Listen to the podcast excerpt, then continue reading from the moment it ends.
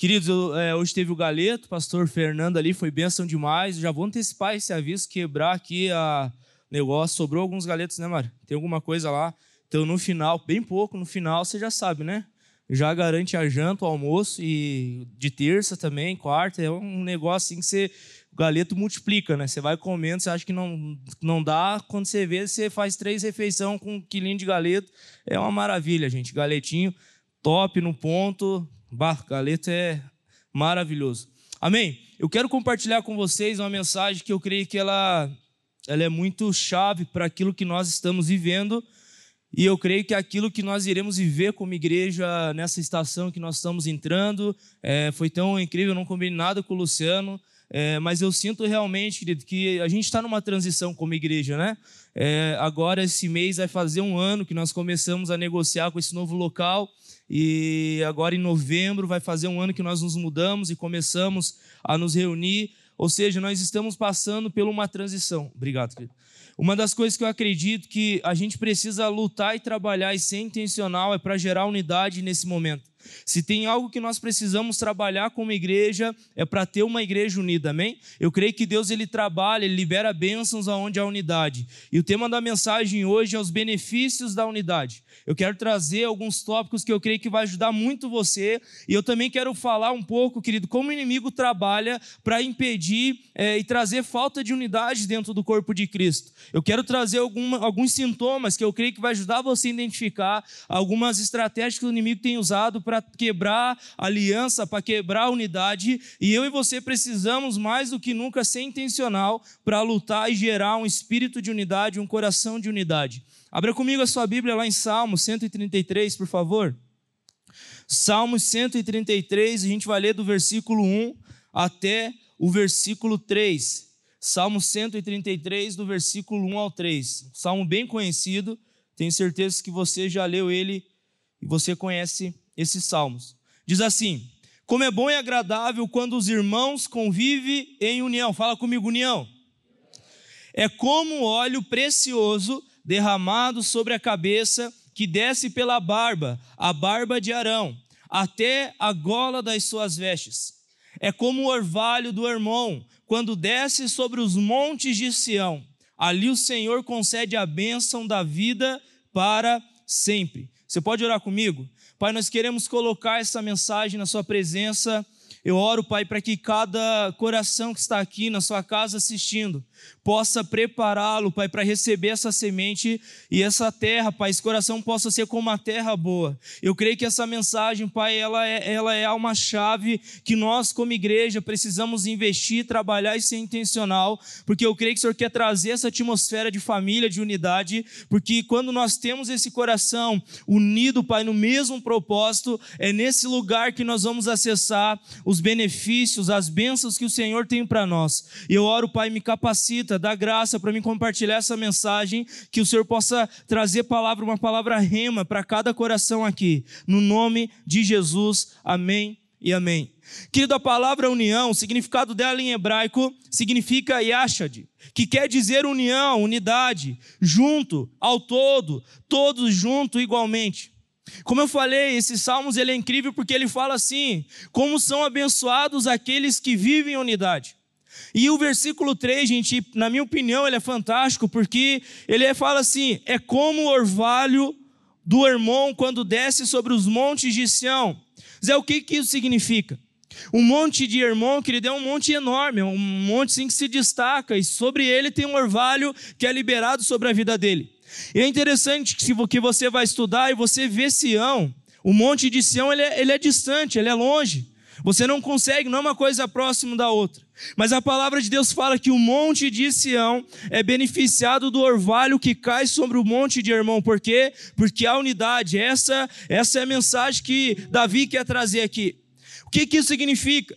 Quando nós temos uma igreja unida, o corpo de Cristo unido, aquilo que está sendo liberado sobre mim também vai derramar sobre as pessoas que estão do meu lado. Por quê? Porque existe unidade.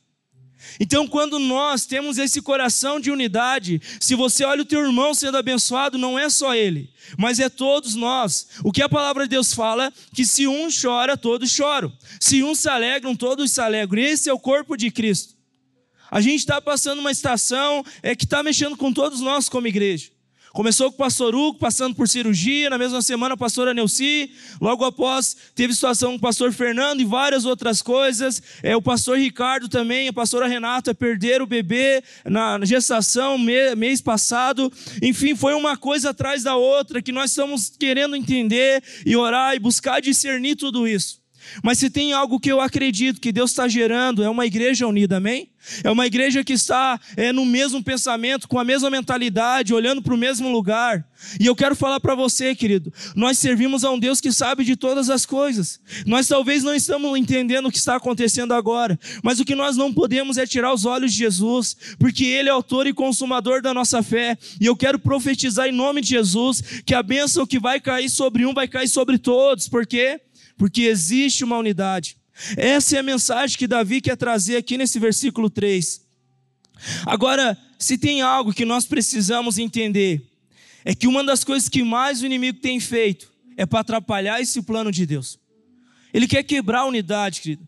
Ele quer trazer contenda, ele quer trazer divisão. A palavra de Deus fala que uma casa dividida, ela não subsistirá, ela não vai conseguir permanecer firme. Por quê? Porque existe uma divisão naquele lugar.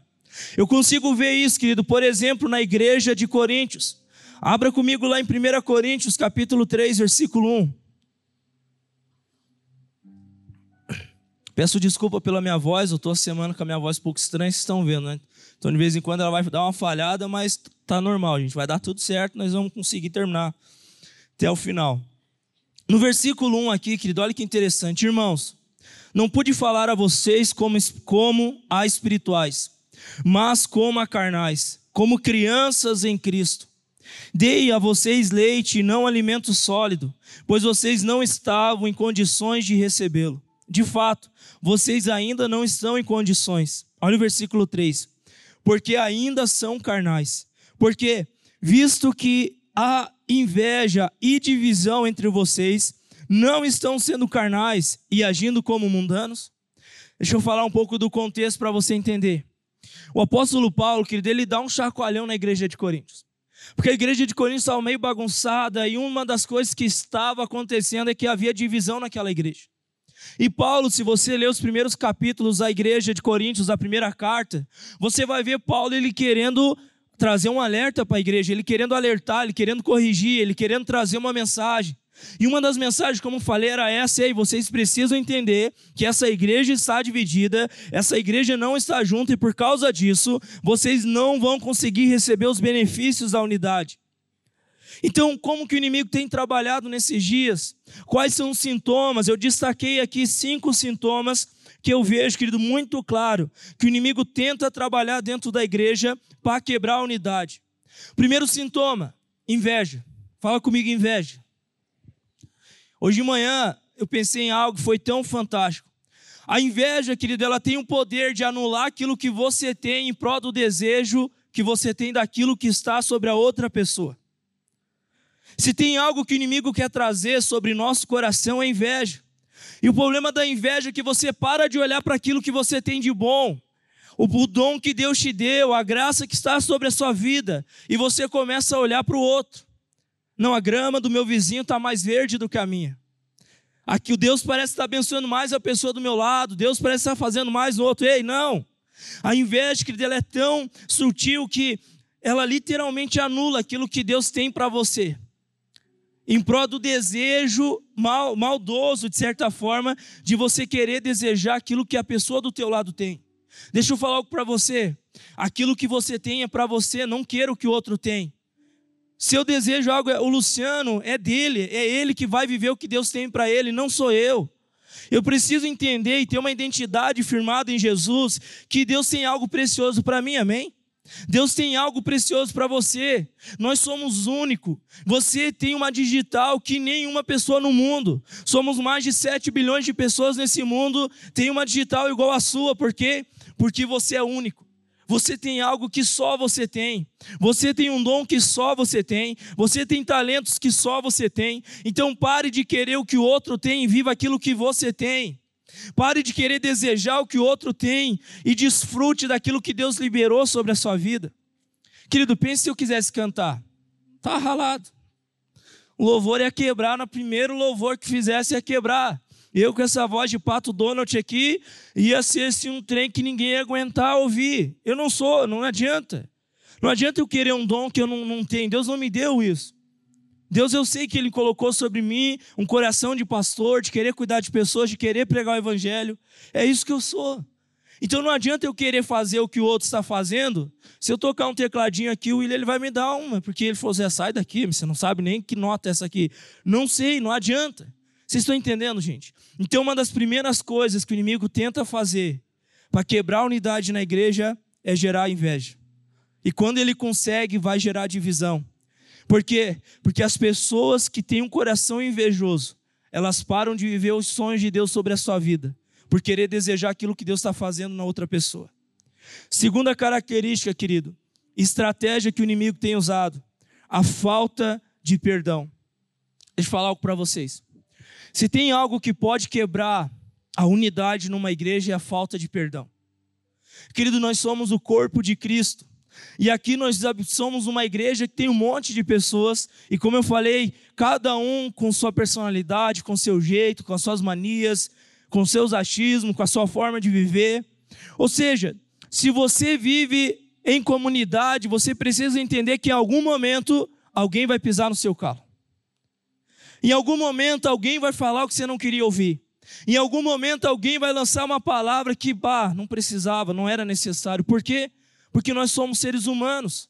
Eu falo para o pessoal que eu lidero ali, principalmente a comissão da Lighthouse, que é quem eu tenho reunião toda semana eu falo para eles: ó, estejam prontos, porque em algum momento eu vou errar com vocês. E me perdoe rápido, porque senão você vai se ralar, porque tem que me perdoar, não tem outra coisa. E algo que eu tenho visto, querido, é Satanás trabalhar dentro da igreja para quebrar a unidade com isso.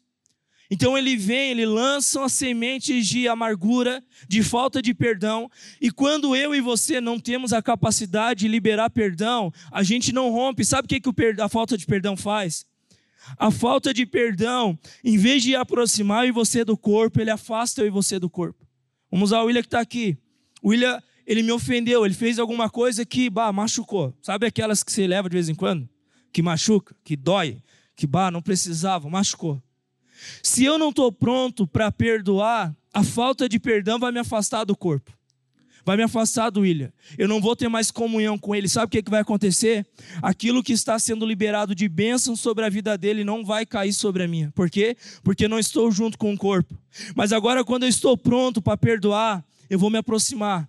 Eu vou me aproximar, eu vou liberar perdão, eu vou pedir perdão. E aquilo que cair sobre o William vai cair sobre mim também. Porque nós somos um corpo. Vocês estão entendendo?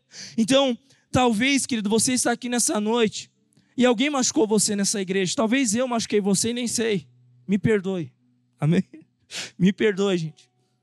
Eu já machuquei tanta gente sem saber. Tem gente que. Tem vezes que as pessoas chegam para mim e falam, Zé, bah, você falou assim, deu bah, me desculpa. Eu nem sabia que eu tinha feito isso, falado desse jeito. Me perdoe, abraço, vida que segue. O que, que eu quero que vocês entendam, querido? Se você quer proteger a unidade, você tem que estar pronto para perdoar. Você tem que estar pronto para liberar perdão. Porque aonde tem pessoas é um lugar, um ambiente suscetível a alguém querer pisar no seu calo, não porque às vezes quer, mas porque acontece. Então nós precisamos, querido, proteger a unidade, amém? Vocês estão comigo? Porque Deus libera a bênção onde há unidade, e a estratégia de Satanás é trazer falta de perdão. Então Deus ele quer trazer uma atmosfera aonde nós amamos uns aos outros e nós iremos proteger a unidade. Então se você tem algo contra alguém dentro dessa igreja, eu quero te dar a oportunidade de você se abrir ao Espírito Santo e falar Espírito Santo, me ajuda a liberar perdão, me ajuda até essa pessoa a pedir perdão, porque eu não quero viver longe das bênçãos que o Senhor tem para o corpo. Eu não quero viver longe daquilo que o Senhor quer derramar sobre a igreja. Então nessa noite, se coloque à disposição do Espírito Santo, porque Ele quer liberar sobre você as bênçãos que tem sobre quando eu e você vivemos em unidade com o corpo de Cristo. Terceira coisa, querido, estratégia que o inimigo tem usado é levar eu e você muitas vezes a se sentir deslocado. Zé, o que, que isso significa? Deixa eu dar um exemplo, querido, bem claro. Quantos aqui sabem lá em Lucas 15 tem um filho pródigo, né? Mais um pouquinho mais para frente tem o irmão do filho pródigo.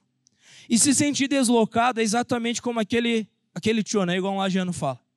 O irmão do filho pródigo, que você entender o contexto, ele está no campo e ele vê o irmão dele voltar e estava acontecendo uma festa. E a Bíblia fala que ele ficou irado, ele ficou assim, ele não estava entendendo que aquilo, aquilo que estava acontecendo. E ele foi questionar o pai dele. Ele fala: Pai, como assim? Esse teu, esse teu filho estava perdido e voltou, e o senhor faz essa festa. Eu estou aqui trabalhando igual um doido e eu não posso fazer nada disso. Ali o pai ensina algo para ele. Ele fala assim: Meu filho, deixa eu te ensinar algo aqui. Tudo o que eu tenho é teu. Mas o problema não está nos benefícios que tem ali, querido, da unidade. O problema está no coração daquele homem, porque ele estava se sentindo deslocado. E quando eu e você estamos dentro do corpo da igreja, talvez você está aqui hoje, e você está se sentindo deslocado, você não vai conseguir acessar os benefícios da unidade que tem sobre aquele lugar. Você pode estar servindo, querido, por mais de 10 ministérios aqui. Se você se sentir deslocado, você vai ver Deus fazendo nas outras pessoas e parece que Ele nunca vai fazer na tua. Por quê? Porque Satanás tem semeado isso sobre o nosso coração muitas vezes. Então nós precisamos identificar isso, ter discernimento, falar: Deus, eu não posso estar dentro da sua casa com o corpo de Cristo e me sentir deslocado. Eu preciso estar agrupado, eu preciso estar junto, eu preciso fazer parte dessa família, porque essa é a vontade de Deus sobre a nossa vida, amém? E quando nós estamos juntos, querido, agrupados, Deus vai liberar as suas bênçãos e todos nós vamos ser beneficiados daquilo que Deus está fazendo sobre essa casa. Eu acredito muito nisso, querido. As pessoas vão ouvir, nós vamos, vamos falar da comunidade cristã, não vamos falar de um pastor. Vamos falar das pessoas que estão vivendo o extraordinário aqui nessa casa. E todos nós podemos acessar isso. Por quê? Porque nós somos um em Cristo Jesus. Nós somos uma família. Por exemplo, querido, você que é casado e teu casamento está pelo assim, vamos dizer um exemplo, né? Criar uma, uma suposição aqui. Teu casamento está cambaleando. É só você e teu cônjuge que vai sentir que teu casamento está cambaleando? Não. Se você tem filha, tua família, todo mundo vai sentir porque é uma família. Agora, se está a tua família, teu casamento, está todo mundo assim, ó, bem unido junto, quem que vai sentir? Não, é a família do fulano que está bem sucedida, que estão vivendo as promessas de Deus. Ou seja, família significa todos, não uma pessoa. Deus ele quer liberar algo sobre todos nós, não só sobre uma pessoa, amém? Então, se você faz parte dessa família, eu quero falar para você, não permita Satanás levar você a se sentir deslocado dentro dessa casa. Você é único. Você é precioso, você é preciosa. Deus tem algo para você. Deus quer levar você a somar dentro dessa casa em nome de Jesus. Amém? Quarta coisa, querido, que o inimigo tem tentado fazer para quebrar a unidade é ter pensamentos desalinhados do corpo. Eu quero dar o mesmo exemplo que eu dei hoje de manhã. Quem que é plantado e acredita que Deus plantou você nessa casa? Levante sua mão. Deixa eu reconhecer você. Não, sou da comunidade cristã de Lages. Amém.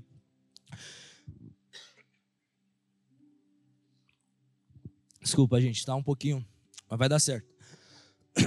Eu quero falar um pouco da história da comunidade, gente. A comunidade cristã nasceu há mais de 25 anos atrás, através de uma célula.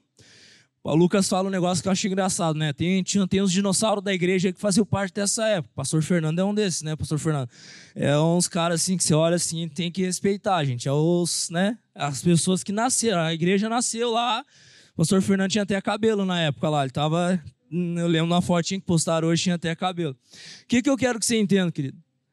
A nossa igreja, ela nasceu em céu. O coração da comunidade cristã é céu. Hoje nós temos aproximadamente 40 células espalhadas pela cidade. Se você diz que faz parte dessa igreja e não faz parte de uma célula, você está tendo um pensamento desalinhado com o corpo. Porque Deus plantou você aqui dentro dessa casa. Você faz parte da comunidade cristã. Se você diz ter aliança com essa igreja e não faz parte de uma célula, tem alguma coisa errada, não está alinhado. Por quê? Porque Deus falou para o nosso pastor Sênio, pastor U, que está assistindo a gente agora. A igreja é através de célula, o coração dessa igreja é célula. Então Deus deu algo para o nosso pastor. E nós, como corpo de Cristo, nós temos que caminhar para o mesmo lado. Pense bem comigo, hoje nós somos mais de 500 membros aqui na nossa igreja. Se cada um pensar uma coisa e puxar para um lado, vai conseguir fazer alguma coisa? Não vai. Porque cada um está puxando para um lado. Por isso que tem um pastor sênior quem qual está recebendo direção profética de Deus para dar direção para a igreja, para trazer visão para a igreja, para dar direção, norte, trazer destino.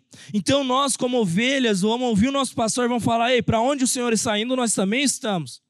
Eu repito, se você, se você faz parte da comunidade cristã de Lages e ainda não faz parte de uma célula, querido, não sai daqui sem passar no balcão de informações. Vamos fazer fila ali, o pessoal vai ter um pouquinho de trabalho hoje, mas não dá nada. Você tem que achar uma célula, querido. A nossa igreja em célula, o coração da comunidade cristã de Lages é célula. Então, ou seja, Deus deu uma visão para o nosso pastor. E nós precisamos ser um. Nós precisamos estar alinhado. E sabe o que, que o inimigo faz? Ele gera pensamentos como: ah, eu não preciso fazer parte de uma célula. Eu não preciso me envolver na igreja local. Eu não preciso dar esse passo. Eu não preciso fazer isso. Só eu ficar aqui tá bom. Não. Pensamentos assim levam eu e você a se afastar do corpo. Mas quando nós nos unimos numa só mentalidade, num só coração, a gente vai fazer parte, nós vamos estar alinhado com o corpo de Cristo. Amém? Olhe para essa pessoa linda que está do seu lado, querido, fale assim: ó, eu preciso de você. Mas fale assim, querido, que essa pessoa vai se constranger e vai ter de pagar um pastel depois. Vai ter assim, não, hoje eu vou pagar até um pastel para nós ter um tempo junto, porque me constrangeu esse eu preciso de você. Aleluia, está até um.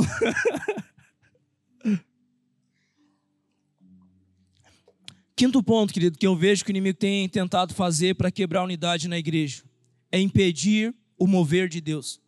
Quando o inimigo quebra a unidade, a gente vai ver uma igreja fria, a gente vai ver uma igreja morna, a gente vai ver uma igreja que não vai ter os dons de Deus operando. Por quê? Porque o inimigo está gerando falta de unidade dentro daquele corpo. E é assim na nossa vida, querido. Pense uma empresa, você que é empresário, e tem lá 50 funcionários, e cada um está fazendo o que acha que tem que fazer. Você acha que essa empresa vai dar certo? Não vai. Se não tem uma pessoa ali responsável dando norte, falar, vamos para esse lado, vamos fazer isso, vamos fazer desse jeito, não vai dar certo. E na igreja, no corpo de Cristo, não é diferente. O que nós temos que lutar é falar, Deus, nós queremos viver uma, uma igreja avivada, uma igreja que tem os teus dons fluindo, uma igreja que está rompendo, uma igreja que está acontecendo milagres, prodígios e maravilhas. E sabe qual é o ambiente, a atmosfera? É a atmosfera da unidade, querido. Quando nós somos um, você vai vir para o culto sabendo que alguma coisa doida de Jesus vai acontecer. Ele vai fazer alguma coisa, por quê? Porque nós estamos com o mesmo coração, nós estamos com a mesma mentalidade, nós estamos indo para o mesmo lugar. Eu creio que se Deus quiser, eu oro para que esse ano a gente vai ver esse número de célula crescendo. Por quê? Porque nós temos o mesmo coração, a mesma mentalidade, estamos caminhando para o mesmo lugar. É isso que Deus quer gerar dentro de nós, uma só mentalidade. Então, essas áreas, queridos, são áreas que eu sinto que o inimigo tem trabalhado para trazer e para quebrar a unidade dentro da igreja. Agora, quais são os benefícios? É aqui que eu quero focar hoje à noite. Primeiro benefício da unidade, querido. A unidade melhora o ambiente ao nosso redor. Uma igreja que é unida, ela vai sentir isso na atmosfera. Eu até acho legal, a gente gosta de falar muito de casamento porque é prática, né? Coisa prática. De vez em quando a Raquel acorda de um jeito assim estranho, né? Parece estar tá meio braba, não dormiu bem. Ela já acorda assim com aquela, aquele rosto assim. Eu falei, opa, deixa eu ficar quietinho, não vou falar nada, vou me cobrir para não ter problema aqui, que eu sei que a atmosfera não tá legal hoje. Qualquer passo em falso, algum problema vai acontecer. Quem é casado que me entende, né? Você acorda assim já sabendo que não dá para falar qualquer coisa, você tem que ficar tranquilo. E tem dias como hoje que a Raquel deu um pulo da cama assim, acordou, abriu a cortina, só larão. Eu falei, opa, alegria, já acordei brincando, zoando ela, e vamos, estouro, vamos para a igreja, aquela coisa toda. Ou seja, isso é atmosfera. Então, na igreja, querido, quando nós somos unidos, nós vamos sentir a atmosfera. E algo que eu creio que Deus quer liberar uma atmosfera do sobrenatural sobre essa casa, amém? E isso vai ser gerado num lugar de unidade numa atmosfera de família. Então, o primeiro benefício da unidade é que a atmosfera vai mudar. Querido, você que é, trabalha, e óbvio que tomara que todo mundo trabalhe, né? Porque senão vamos conversar sobre isso depois. Pense, é terrível. Já trabalhei em lugares que o ambiente era terrível. Nossa, você ia para o trabalho assim, bah, tem que trabalhar hoje, tem que estar tá lá naquele lugar, atmosfera ruim. É, é bom de ficar nesse lugar? Não é. Agora, quando você trabalha num lugar bacana, aonde tem alegria, onde está uma atmosfera gostosa de você passar o dia, parece que você até rende mais. Por quê? Porque tem uma atmosfera que vai proporcionar para você o movimento. Se a atmosfera não é boa, você vai ficar retraído. Agora, se a atmosfera é boa, você vai, vai romper, você vai dar passos, você vai junto. Hoje, meio-dia, nós fizemos um evangelismo lá na Uniplac. Teve vestibular da CAF, a gente fez o evangelismo lá com os jovens. E foi tão legal porque a gente estava assim, né? A gente está começando a fazer esses evangelismos para fora. E eu falei, gente, esse é o primeiro, fique tranquilo vai dar errado, muita gente vai falar não para nós, não dá nada. Vamos dar risada, se abraçar e vai dar tudo certo. E foi legal, porque eu vi os jovens ali se desafiando, indo até os jovens que estavam indo para fazer vestibular. Ou oh, posso orar por você? Quer uma aguinha, quer uma canetinha, esqueceu, aquela coisa toda. E naquela atmosfera de evangelismo, eu olhei para umas pessoas que eu sei que é tímida, mas eles iam lá para os jovens, os outros, e falavam: oh, posso orar por você? Eu sei que você vai fazer a prova. E todo mundo quer oração, né? Pode ser ateu. Ah, quero orar. Vamos fazer uma prova de medicina ainda? Não, ora por mim aí que vai ser difícil. Aí é mais fácil, gente, esses lugares, assim, o povo quer oração. E assim, é tão legal que daí a gente estava orando e eu, eu vi, por exemplo, eu vi um jovem que eu sei que ele é tímido. Eu sei que no normal dele ele não faria aquilo. E eu vi ele tendo a atitude de parar um grupo lá e falar: Eu posso orar por vocês. Aquilo me constrangeu. Porque eu vi um jovem tímido se movendo naquele lugar. O que, que é isso? É atmosfera. Então, a unidade gera uma atmosfera do romper de Deus. A unidade gera uma atmosfera de família, aonde todos nós estaremos juntos por uma causa, aonde todos nós estaremos lutando com a mesma mentalidade, com o mesmo coração, amém? É isso que Deus quer gerar nessa casa, em nome de Jesus. Uma atmosfera onde você vai chegar aqui, você vai ver alguém ali meio, não, vem cá, deixa eu orar. Eu não preciso esperar o pastor vir aqui orar, não. Eu tenho autoridade para orar também sobre você. Porque o mesmo Espírito que está no nosso pastor Hugo, pastor sênior, está sobre mim. Por quê? Porque eu faço parte dessa família, desse corpo, dessa atmosfera. Vocês estão entendendo, querido? A unidade gera uma melhor, um melhor ambiente ali ao nosso redor, uma atmosfera. Segunda coisa, querido, que eu vejo assim muito claro. A unidade legitima o nosso culto. O que, que isso quer dizer? Eu quero explicar para vocês lá em Mateus 5, 23, diz assim: Portanto, se você estiver apresentando sua oferta diante do altar, e ali se lembrar de que seu irmão tem algo contra você, deixe a sua oferta ali diante do altar e vá primeiro reconciliar-se com seu irmão. Depois volte e apresente a sua oferta. Quando nós temos uma atmosfera de unidade, nós não vamos dar espaço à ofensa. Então, aconteceu alguma coisa e você lembrou, automaticamente você vai lá e vai pedir perdão e liberar perdão. É isso que a Bíblia acaba de dizer para nós. Então, ela traz algo legal, ela traz algo gostoso, por quê? Porque nós somos um. E, gente, algo que, tem que temos que entender é que vivemos num lugar, como eu falei, de pessoas que pensam diferente, são diferentes. Pensa comigo. Você casou com um trem diferente de você, não foi? Eu, fleumático, que para falar é só quando pega o microfone. Raquel sanguínea, que fala mais que homem da cobra. É um trem assim, gente, que tem tudo para dar errado. Mas nós ali junto decidimos fazer o nosso casamento dar certo. Então, como duas engrenagens vão se rompendo ali, cedendo e cedendo e cedendo em prol do quê? Do benefício do casamento.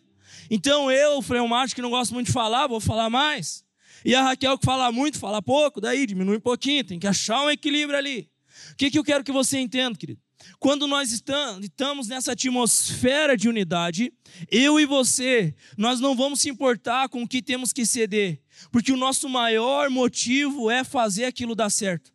A tua maior motivação é fazer o corpo todo sentir bem, estar bem, fazer dar certo aquilo que Deus está gerando na nossa igreja. Então você não vai ficar ali para você com aquilo, não, eu vou resolver de uma vez, porque eu quero ver o corpo todo estando bem. Amém? O que, que a palavra de Deus fala, querido? Que se um membro está chorando, todos choram. Ou seja, se eu agora machucar minha mão e cortar aqui, o meu corpo inteiro vai sentir. Isso é normal, nosso corpo. E é assim, se uma pessoa não está legal, todos nós vamos sentir. Então você precisa entender algo. Deus quer gerar no teu coração esse senso de unidade, aonde você vai olhar e vai falar: Deus, eu não quero ficar mal com ninguém. Eu não quero deixar o orgulho me moldar uma coisa que eu sei que não é a tua vontade sobre a minha vida e me afastar do corpo de Cristo. Mas eu quero trabalhar para gerar uma atmosfera de unidade. Então eu vou fazer o que for preciso fazer em prol da unidade aonde eu estou. Amém? Tenha esse coração. Terceira coisa, querido, que eu vejo. A unidade traz crescimento espiritual para o corpo de Cristo. Abra comigo em Efésios 2, versículo 19. Portanto, vocês já não são estrangeiros nem forasteiros, mas concidadãos dos santos e membros da família de Deus edificados sobre o fundamento dos apóstolos e dos profetas, tendo, tendo Jesus Cristo como pedra angular, no qual todo edifício é ajustado e cresce para tornar-se um santuário santo no Senhor. Nele vocês também estão sendo edificados juntos, para se tornarem morada de Deus por seu Espírito. Terceiro benefício da unidade: a unidade gera crescimento. Você quer crescer? Quem aqui quer crescer espiritualmente? Quem aqui quer crescer? Deixa eu falar algo para você. Você tem que se envolver, você tem que estar num lugar onde tem pessoas. Eu lembro, querido, que eu gosto desses, dessas reuniões e algo que eu tenho gerado há mais de um ano é ter reunião com a comissão da Lighthouse. Toda terça-feira, às 10 horas da noite, nós temos reunião aqui na igreja. Toda terça-feira. E é tão legal, querido, que nessas reuniões eu tenho trabalhado muito pela essa atmosfera de unidade entre os líderes. Só que tem dias que quebra tudo. Vocês sabem, né? Às vezes só dá uns, umas treta ali e o pessoal acha assim, fica aquela coisa toda, eu dou risada. Dentro de mim eu estou dando risada. Porque eu fico feliz, sabe por quê? Porque eu sei que é nesse ambiente de unidade, muitas vezes sim vai ter aquela, aqueles desafios, por quê? Porque nós somos diferentes. Mas quando nós temos o coração correto, é nesse lugar que nós vamos ser moldados. Eu repito, eu falei ali do exemplo do casamento. Se tem um lugar que molda a gente, é o casamento. Porque são duas pessoas diferentes que decidem morar debaixo do mesmo teto. Nós vamos ter que se edificar, nós vamos ter que crescer. Se nós não temos esse espírito de fazer o casamento dar certo, ceder e crescer, nós estamos ralados. Vamos ser frustrados com o nosso casamento. E é assim aonde tem pessoas. Quando você está em unidade, você vai ser esticado. Quando você está em unidade, você vai ser desafiado. Quando você está em unidade, Deus vai levar você ao amadurecimento. Quando você está em unidade, pessoas vão tacar você no fogo. Que nem um, algo mais estratégico que eu fiz, gente. Dou essa ideia para vocês. Eu abri uma célula, final do ano passado, juntei ele umas pessoas e eu fui intencional. Eu peguei, dá um exemplo, tá aqui eles, o Will, a Nath, e o Rodrigo e a Carla, e falei, ó, vamos abrir uma célula junto. Só que no meu coração eu já sabia que dali a alguns meses ia atacar eles no fogo. Então abri a célula, a célula top, gente. Tava maravilha, cheia, aquela coisa toda. Eu falei para aqui, amor, chegou a hora. Vamos dar o veredito, vamos falar que nós vamos multiplicar essa célula. E eu falei, ó, tal dia nós vamos multiplicar a célula, o Rodrigo e a Carla vão abrir uma célula, o William e a Nath vão abrir outra célula, e eu e a Raquel até agosto estamos planejando de ficar uma semana em cada célula para ajudar as células a se alavancar. Depois vamos abrir a nossa célula de novo. O que, que eu fiz? Eu falei, cara, eu vou tacar esses casal no fogo. Eles tremeram, tem uns ali que tremeram na base, falaram, Zé, será? Eu falei, vai dar certo, vai dar certo, vamos lá, eu estou junto com vocês. Eu sento na célula, eles acham que eu vou falar alguma coisa, eu fico quieto. Eu falo, se vire, prepare a palavra, faça tudo, a célula é tua, faça a escala, organize. O que, que eu fiz na unidade? Eu estou tacando eles no fogo. Eu estou desafiando eles. Eu estou falando, ei, vocês querem liderar, eu sei que vocês têm plano, propósito, sei que Deus sonha para vocês coisas grandes, então vamos ser desafiados. E está sendo incrível, gente. Está sendo uma maravilha. Pense comigo se nós não tivéssemos essa unidade, esse coração de estar junto. Então, o que eu quero falar para vocês é que se tem uma coisa que a unidade faz, é gerar crescimento sobre a sua vida. Amém? Deus vai levar você a crescer quando você está junto com a igreja, com o corpo de Cristo. Quarta coisa, querido, que eu vejo, quero dar uma acelerada aqui, a unidade, ela não permite a vantagem de Satanás sobre a igreja. Amém? Quando nós temos unidade, Satanás não vai ter vantagem sobre nós. Por quê? Porque ali há unidade. Olha o que a Bíblia fala em 2 Coríntios, no capítulo 2, 10 e 11, diz assim: Se vocês perdoam alguém, eu também perdoo. E aquilo que perdoei, se é que havia alguma coisa para perdoar, perdoei na presença de Cristo por amor a vocês, a fim de que Satanás não tivesse vantagem sobre nós pois não ignoramos as suas intenções. Eu e você temos que saber que Satanás, querido, ele está ao nosso derredor, quer atacar, quer destruir, quer matar, quer roubar. Mas quando nós estamos em unidade, nós não vamos permitir Satanás ter vantagem sobre a gente. A Bíblia fala, querido, uma parábola onde tem uma ovelha perdida. O que, que isso significa? Uma ovelha que ela está longe do rebanho, ela está vulnerável, propícia a um ataque do inimigo. E é assim eu e você. Quando nós não estamos em unidade, pense uma pessoa que vai ficar vulnerável, somos nós. E é isso que o inimigo espera, trazer contenda, divisão, para afastar eu e você do corpo. Mas quando nós temos um coração unido, querido, o inimigo não vai ter vantagem sobre nós, porque o Senhor, o nosso pastor, está ali guardando eu e você, amém? Ele está ali guardando e protegendo eu e você. Essa é a vontade de Deus para a nossa vida. É levar eu e você a estar num lugar que o inimigo não vai ter vantagem sobre a nossa vida. Quinto ponto, querido. Quinto benefício da unidade. A unidade, ela nos concede uma sinergia de força. Abra comigo Mateus, capítulo 12, versículo 25. Jesus, conhecendo os seus pensamentos, disse-lhe: Todo reino dividido contra si mesmo será arruinado, e toda cidade ou casa dividida contra si mesma não subsistirá. Aquele que não está comigo está contra mim, e aquele que comigo não ajunta, espalha. A unidade, querida, ela é tão interessante que ela vai gerar uma sinergia sobre todo o corpo. E deixa eu falar para vocês aqui. Se tem algo que eu creio que Deus quer gerar através da unidade sobre a nossa igreja, é uma sinergia. A gente tem orado muito, querido. Eu quero abrir meu coração como parte do presbitério. A gente tem orado muito e pedido direção de Deus para dar o passo certo. A gente está andando no caminho correto, para a gente estar tá avançando no lugar que Deus deu para a comunidade cristã. E se tem algo que todo o corpo precisa, é ter sinergia para nós estarmos andando para o mesmo rumo, para o mesmo sentido. Por exemplo, toda terça-feira é o dia oficial de jejum e oração nessa casa. Zé, eu já oro em casa, por que, que eu vou vir orar na igreja? Porque você faz parte de uma família. Você faz parte da comunidade cristã. E nós não viemos aqui orar só por orar, só por não. Nós aqui juntos, esse dia, terça-feira, é o dia que nós intercedemos, é o dia que nós buscamos ao Senhor como igreja, é o dia que nós tiramos para jejuar, para estar fazendo isso. E assim, querido, é algo que nós temos que crescer e avançar, é nisso. A gente tem a nossa sala de oração, que ela abre das seis e meia até as vinte e duas horas, ou seja, você, o que não vai faltar para você é horário. Você pode vir no horário que você preferir, se tiver ruim, nós abre às quatro da manhã. Não tem problema, nós te emprestamos a chave, você vem aí às quatro da manhã e hora, nós damos jeito. O que, que eu quero que você entenda? A gente tenta o máximo possível, querido, para não deixar a agenda inchada. É um desafio, é. Mas nós temos tentado olhar para o Senhor e falar: Deus, nos dá graça, para que a gente possa direcionar nossa igreja para aquilo que o Senhor tem para nós. E quando nós damos esses passos, é algo que nós queremos que é para edificar todo o corpo, amém? Por exemplo, esse curso de finanças. A gente tem que trabalhar com isso. Não para que você, ah, vou agora ser um cara cheio da. Não, é uma mentalidade, é um coração.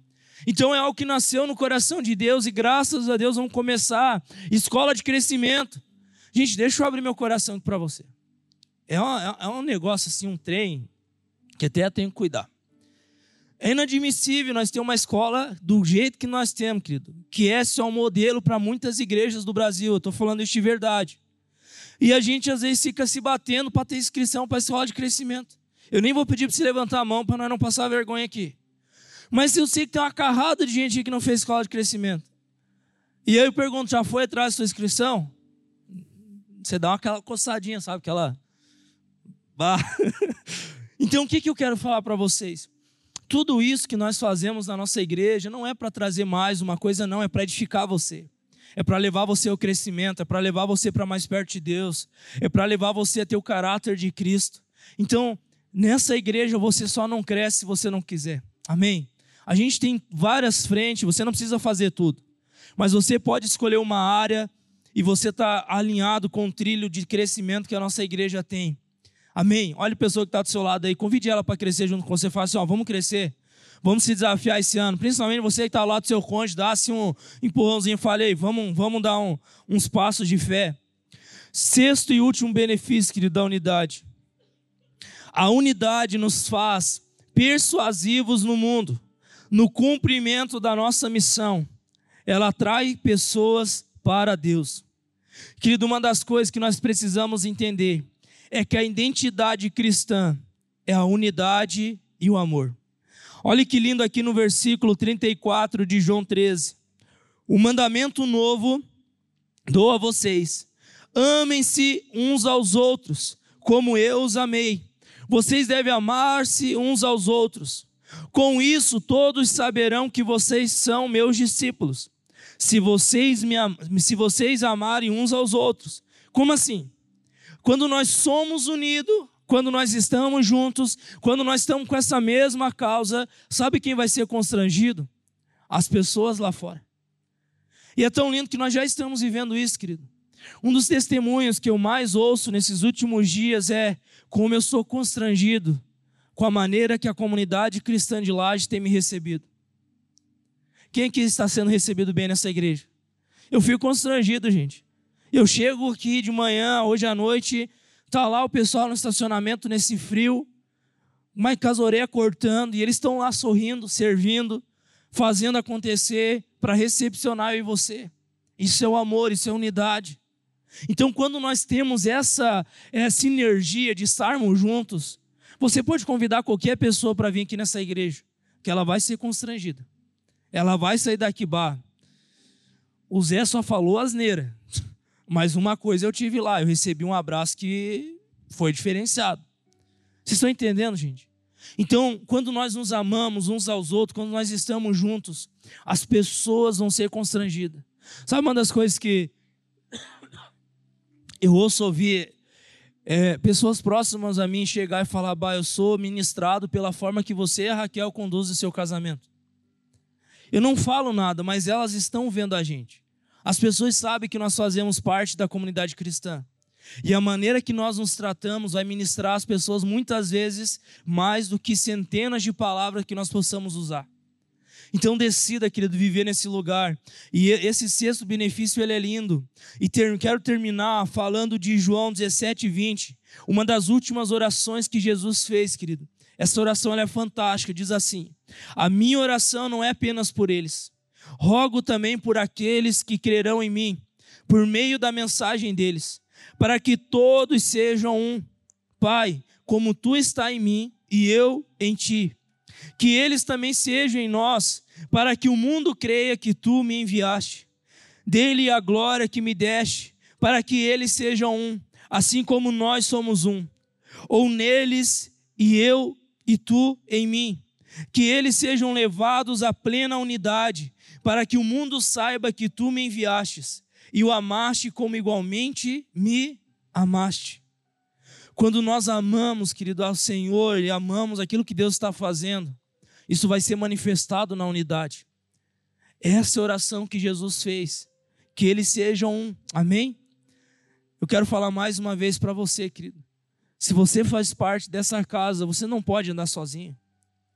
Você tem uma família, você tem uma pessoas que estão ali de prontidão para caminhar junto com você. E é isso que eu quero que você entenda, querido. Hoje de manhã eu fui constrangido ao chegar lá para pegar o galeto. Porque eu vi lá, eu estava falando com o Mário, eles chegaram às 6 horas da manhã para preparar tudo. Pense o frio hoje, 6 horas da manhã. Pense, eu acordei ele pelas 8, estava menos um. 6 horas da manhã devia estar aqui um menos 3 por aí.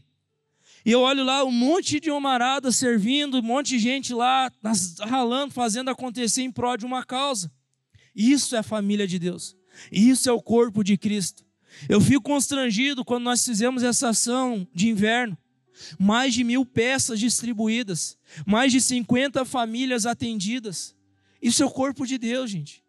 Eu falei para as pessoas, ali a Poli está coordenando essa frente aqui no bairro. Eu falei: esse ano nós não vamos evitar de falar assim de Jesus, céu e coisa. Nós vamos entrar com atos de amor. Nós vamos amar esse lugar. Nós vamos fazer coisas para amar. É a terceira ação. E sabe o que mais me constrange é olhar para a nossa igreja e poder falar, pô, a nossa igreja está junto. Talvez você não foi lá, mas você esteve orando, esteve intercedendo. E é isso que nós precisamos, gente. Nós somos uma família, amém? Nós precisamos uns dos outros. Nós precisamos andar juntos. Nós precisamos andar nesse lugar de unidade. Porque eu creio que quando eu e você estamos nesse lugar, nós vamos receber tantas bênçãos do Senhor. E eu quero falar algumas frases e já vou orar com vocês. Querido, em unidade, nossa igreja é uma comunidade terapêutica e abençoada. Em unidade, nosso relacionamento com Deus e o nosso culto serão livres da hipocrisia e da religiosidade. Em unidade, vamos amadurecer como pessoas e como comunidade. Em unidade, teremos mais autoridade para resistir aos ataques do inimigo. Em unidade, seremos mais fortalecidos e enriquecidos pela singularidade de cada membro. Em unidade, exerceremos um poder de atração para que as pessoas conheçam a Jesus. Tudo isso é o poder da unidade. E é isso que Deus quer gerar na comunidade cristã. Amém? Nós somos uma família. Eu amo fazer parte dessa família. Eu louvo a Deus porque há mais de 12 anos atrás o Senhor me plantou aqui. A primeira igreja que eu entrei, nesse sentido, que eu me converti, estou até aqui hoje, eu amo esse lugar. Eu amo fazer parte disso. Eu amo fazer parte dessa igreja. Eu amo fazer parte de tudo aquilo que Deus está fazendo. E o mais lindo que isso não é só para mim, isso é para todos nós. Isso é para todos, querido. Todos, todos. Você faz parte disso, amém? Você faz parte daquilo que Deus está fazendo na comunidade cristã de Lages. E nós precisamos trabalhar para cada dia mais gerar uma atmosfera de unidade nessa igreja.